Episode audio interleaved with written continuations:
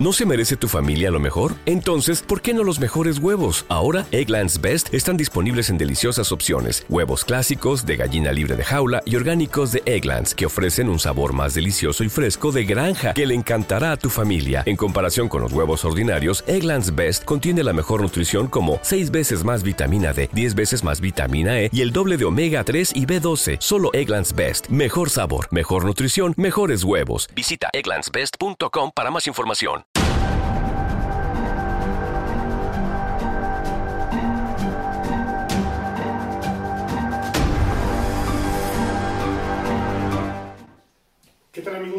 Buscadores de? Bienvenidos a una nueva edición de El Verbo.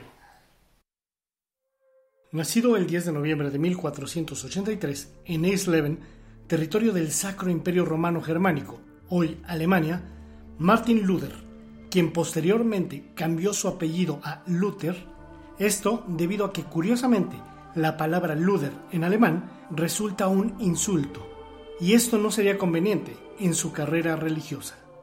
Su padre, Hans Luther, era dirigente de varias minas de cobre, por lo que Martín Lutero tuvo la fortuna de nacer en una familia de buena posición económica. En 1501, a los 18 años, ingresó a la Universidad de Erfurt, en donde recibió el apodo de El Filósofo. Siguiendo los deseos de su padre, ingresó a la Facultad de Derecho para ser abogado, pero su vida dio un giro de 180 grados, cuando el 2 de julio de 1505, en una tormenta eléctrica, un rayo cayó muy cerca de él, asustándolo tanto que juró dedicarse a la vida religiosa si salía vivo de aquella tormenta. El 17 de julio de 1505 ingresó al monasterio agustino de Erfurt. El joven Lutero se dedicó por completo a la vida del monasterio, empeñándose en realizar buenas obras con el fin de complacer a Dios y servir a otros mediante la oración por sus almas. En 1507, Lutero fue ordenado sacerdote y en 1508 comenzó a enseñar teología en la Universidad de Wittenberg. El 21 de octubre de 1512 fue recibido en el Senado de la Facultad de Teología, dándole el título de doctor en Biblia. En 1515 fue nombrado vicario de su orden, quedando a su cargo 11 monasterios. Durante esa época estudió el griego y el hebreo, para profundizar en el significado y los matices de las palabras utilizadas en las escrituras, conocimientos que luego emplearía para la traducción de la Biblia judía. Logrando interpretar las escrituras bíblicas, Lutero empezó a enseñar que la salvación es un regalo exclusivamente de Dios, dado por la gracia a través de Cristo y recibido solamente por la fe, lo que comenzaría a provocarle algunos problemas con otros personajes importantes del clero católico.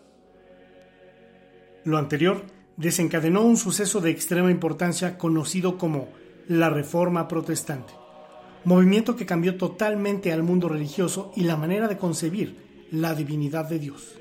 En el siglo XVI se produjo una gran crisis en la Iglesia Católica, en Europa Occidental, debido a numerosas acusaciones de corrupción eclesiástica y falta de piedad religiosa. Ese fue el momento que Lutero aprovechó para lanzar un grito de protesta, sobre todo en contra de la actividad mezquina conocida como la venta de las indulgencias. ¿Y qué son las indulgencias? Ante la Iglesia Católica, todos somos pecadores, y la única manera de ser perdonados es a través de la confesión, siempre ante un cura o sacerdote, quien es el único que tiene el poder en la tierra de perdonar pecados, o al menos eso dice el catolicismo. Pero, ¿Qué pasa con las personas católicas que fallecen? Para ellos se creó un lugar, aunque no un lugar físico, sino más bien un estado transitorio entre este mundo y el más allá, llamado el purgatorio. Y digo que se creó porque en ninguna parte de las escrituras bíblicas ni en la Torah judía se habla de ese lugar. En fin, para apresurar el proceso para que las almas de las personas que estuvieran en el llamado purgatorio salieran lo antes posible y lograran llegar al paraíso eterno, la noble Iglesia Católica puso a la venta unos papelitos con un sello, los cuales se podían comprar y en dicho papel venía escrito el tiempo en días, meses o años que se reducía el tiempo en el que el alma del susodicho pasaba en el purgatorio. Podías comprar tantos papelitos como quisieras, o como tu economía te permitiera. Todo el dinero recaudado de la venta de las indulgencias se utilizó para la construcción de la Basílica de San Pedro en Roma. En ese tiempo, mucha gente ya consideraba dicha práctica como un abuso escandaloso y la culminación de una serie de prácticas anticristianas fomentadas por el clero católico. Pero sería Martín Lutero el primero que expondría públicamente su opinión contraria a la doctrina de las indulgencias. Para Lutero, las indulgencias eran una gran estafa y un engaño a los creyentes con respecto a la salvación de sus almas. En 1517, Lutero clavó en la puerta de la iglesia de Wittenberg sus 95 tesis, en las que atacaba las indulgencias y esbozaba lo que sería su doctrina sobre la salvación solo por la fe. Este documento es conocido como las 95 tesis de Wittenberg y se consideró el comienzo de la Reforma Protestante. Por cierto, si te interesa leer el documento de las 95 tesis de Lutero, en el primer comentario te dejaré el enlace para que puedas ir a la página web de El Verbo y descargarla en PDF. La reacción del Papa en turno, León X, fue casi indiferente, diciendo que Lutero solo era un monje borracho y que cuando se le pasara la borrachera se le olvidaría aquel suceso. No sabría decirles si Lutero estaba borracho o no, el día que clavó su documento en la puerta. ¿Te preocupas por tu familia? Entonces, ¿por qué darles solo huevos ordinarios cuando pueden disfrutar de lo mejor? Eggland's Best, los únicos huevos con ese delicioso sabor fresco de granja, además de la mejor nutrición, como 6 veces más vitamina D, 10 veces más vitamina E y 25% menos de grasa saturada que los huevos regulares, además de muchos otros nutrientes importantes. Así que, dales los mejores huevos. Eggland's Best, mejor sabor, mejor nutrición, mejores huevos. Del templo. Sin embargo, al parecer no lo olvidó y su movimiento revolucionario continuó cada día con más y más fuerza. Las 95 tesis se difundieron rápidamente por toda Alemania gracias a la imprenta y Lutero se convirtió en un héroe para todos aquellos que deseaban una reforma de la Iglesia Católica. En algunos lugares hasta se iniciaron asaltos a edificios y propiedades de la misma Iglesia Católica. Por sus 95 tesis, Lutero se había convertido en el símbolo de la rebelión de Alemania contra lo que ellos consideraban prepotencia de la Iglesia Católica. Lutero criticaba asimismo los sacramentos de la Iglesia Católica, reduciéndolos a solo dos, que él pensaba eran bíblicamente fundamentados y afirmaba también que los poderes civiles debían tener plena autoridad política sobre la Iglesia Católica. Esto iba más allá de la doctrina de la salvación por la fe y suponía una auténtica amenaza para el catolicismo.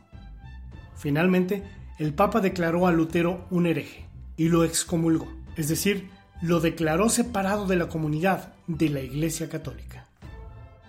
El movimiento de Lutero fue apoyado por Amsdorf y Juan Calvino, quien resultó ser más ortodoxo y conservador que Lutero, pero más o menos iban hacia el mismo lado, y de ahí surgieron las iglesias cristianas luteranas. En el año 1521, el nuevo emperador del Sacro Imperio Romano Germánico, Carlos V, convocó a una asamblea de todas las autoridades del imperio, conocida como la Dieta de Worms. En ella se invitó a Lutero a que asistiera para explicar su postura. Muchos advirtieron a Lutero que se trataría de una trampa, pero Lutero estaba decidido a acudir pese a todos los peligros. La dieta se celebró y Lutero expuso su doctrina ante el mismo Carlos V, pero este no quedó convencido por Lutero y en cambio hizo una declaración de lealtad y fidelidad a los principios de la Iglesia Católica. La dieta terminó y Lutero se dispuso a regresar a Wittenberg, pero en el camino de vuelta fue secuestrado por agentes de Federico III de Sajonia, que quería protegerle y que lo escondió con un nombre falso en el castillo de Warburg. El duque quería salvar a Lutero de posibles maniobras de la Iglesia Católica, por lo que Lutero tuvo que quedarse en el castillo y aprovechó ese tiempo para realizar su primera traducción al alemán de la Biblia. Mientras Lutero estaba escondido, sus partidarios empezaron a interpretar sus doctrinas en un sentido que Lutero no había previsto, como producto de la doctrina de Lutero de la interpretación libre de las escrituras. varios seguidores de Lutero pronto serían rechazados por el mismo Lutero y denominados reformadores radicales.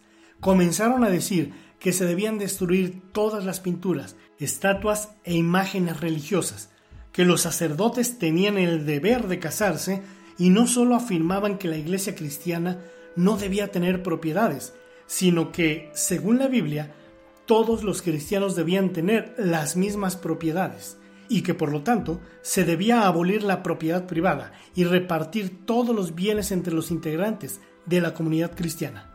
De esta manera, corrientes radicales que apoyaban todo esto, como el anabaptismo, quienes posteriormente se convirtieron en los menonitas, fueron criticadas por Lutero y posteriormente combatidas por católicos y protestantes por igual. Y es ahí cuando los menonitas fueron perseguidos y atacados por inquisidores católicos y protestantes y tuvieron que huir por toda Europa y finalmente viajar al continente americano. Una de las protestas de Lutero en contra de la Iglesia Católica era la imposición del celibato para los sacerdotes, por lo que el 13 de junio de 1525 contrajo matrimonio con una exmonja convertida al protestantismo, de nombre Catalina de Bora, con quien tuvo seis hijos.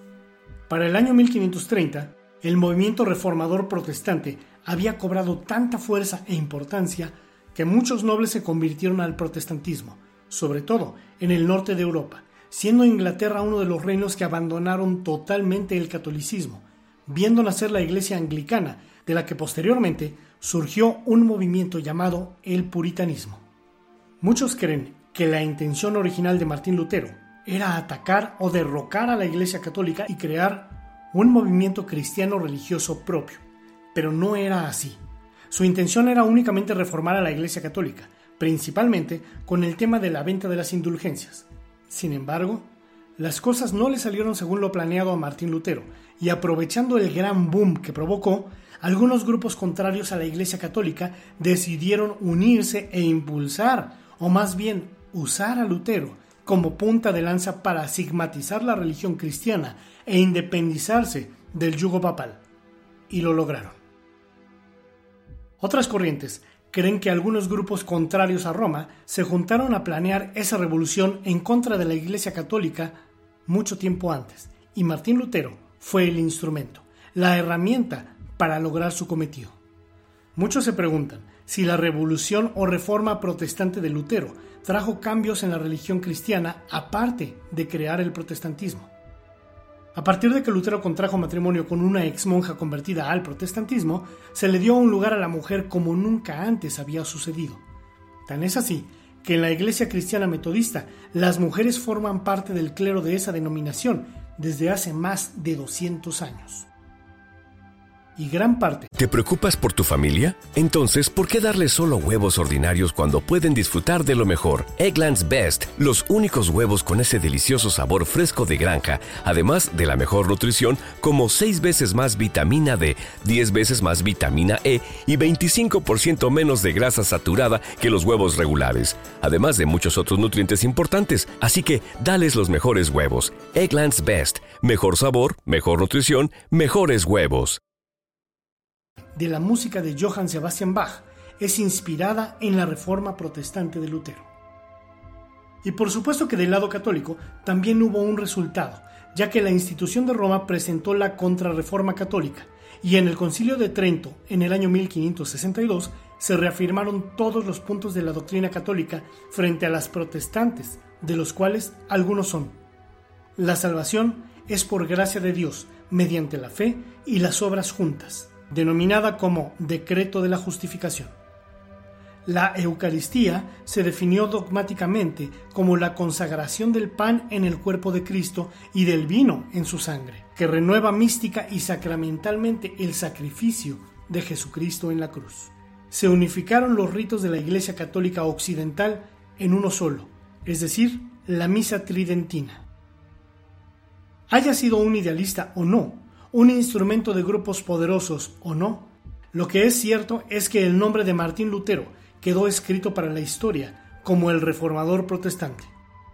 Para algunos, un hombre santo, para otros, un demonio. Sin embargo, Martín Lutero, y hay que decirlo, no era ningún santo. Lamentablemente, su manera de pensar era muy antijudía. En los inicios de su carrera, pensaba que los judíos no habían creído en Jesús a causa de los errores de los cristianos y de la proclamación de lo que para él era un evangelio impuro. Sugería que responderían favorablemente al mensaje evangélico si se les presentaba de la forma adecuada. Cuando descubrió que no era así, atacó con furia a los judíos. En su texto llamado Von den Juden und ihren Lügen, que significa Sobre los judíos y sus mentiras, publicado en 1543, escribió que debían realizarse contra los judíos acciones como quemar las sinagogas, destruir sus libros de oración, prohibir predicar a los rabinos, aplastar y destruir sus casas, incautarse de sus propiedades, confiscar su dinero y obligarlos a realizar trabajos forzados o expulsarlos para siempre. Este pensamiento luterano fue icónico en la Segunda Guerra Mundial, pero de eso hablaremos en otra ocasión. Posteriormente a la Reforma, en los países en donde predominó el protestantismo, también hubo Inquisición, cacería de brujas y persecuciones contra grupos religiosos que no fueran protestantes. Es decir, se continuó con una línea muy similar a la católica. Por último, hablaremos de la mística muerte de Martín Lutero, ya que no se sabe exactamente cómo falleció. El 23 de enero, Lutero dejó Wittenberg, acompañado por sus tres hijos, Pasadas las ocho de la noche, Lutero sufrió dolores en el pecho. Al irse a la cama, oró diciendo, En tus manos encomiendo mi espíritu. Me has redimido, oh Señor, fiel Dios. A la una de la madrugada despertó con un agudo dolor de pecho y fue envuelto con toallas calientes. Sabiendo que su muerte era inminente, le agradeció a Dios por haberle revelado a su hijo en quien él había creído. Murió a las 2.45 de la mañana, el 18 de febrero de 1546, en Eisleben, la ciudad donde nació. Fue enterrado en la iglesia del Palacio de Wittenberg, cerca del púlpito. Sin embargo, algunos estudiosos, teólogos y sociólogos evangélicos y católicos afirman que Martín Lutero fue su mismo verdugo, al quitarse la vida. Esto debido a que sufría una terrible neurosis que lo llevó a cometer tan terrible acto. Bien amigos y buscadores de la verdad, Realmente agradezco mucho el tiempo que han dedicado en ver este video, el cual les pido compartan en sus redes sociales para que otros buscadores de la verdad la encuentren. Si te gustó este video, regálame un buen like y suscríbete a mi canal. Recuerda hacer clic en la campanita de abajo para que te llegue una pequeña notificación cada vez que suba un nuevo e interesante video. Por cierto, ya estamos de regreso en Spreaker y Spotify. Búscanos como El Verbo. Y ya por último, no olvides visitar la página web oficial de El Verbo, www.elverbo.org, en donde encontrarás excelentes artículos de lectura exclusivos para buscadores de la verdad. No lo olvides, www.elverbo.org. Y ahora sí, les deseo mucha luz y que en verdad sean libres. Gracias y hasta la próxima. Discover the Lexus GX. It features an available powerful flat third row seat to accommodate your cargo, an available off road package that includes an under vehicle camera and the ability to confidently conquer multiple terrains, and Lexus Safety System Plus, an integrated suite of advanced active safety equipment. The Lexus GX. Experience life to the fullest in this rugged yet refined SUV. Click the banner to discover more. Experience amazing at your Lexus dealer.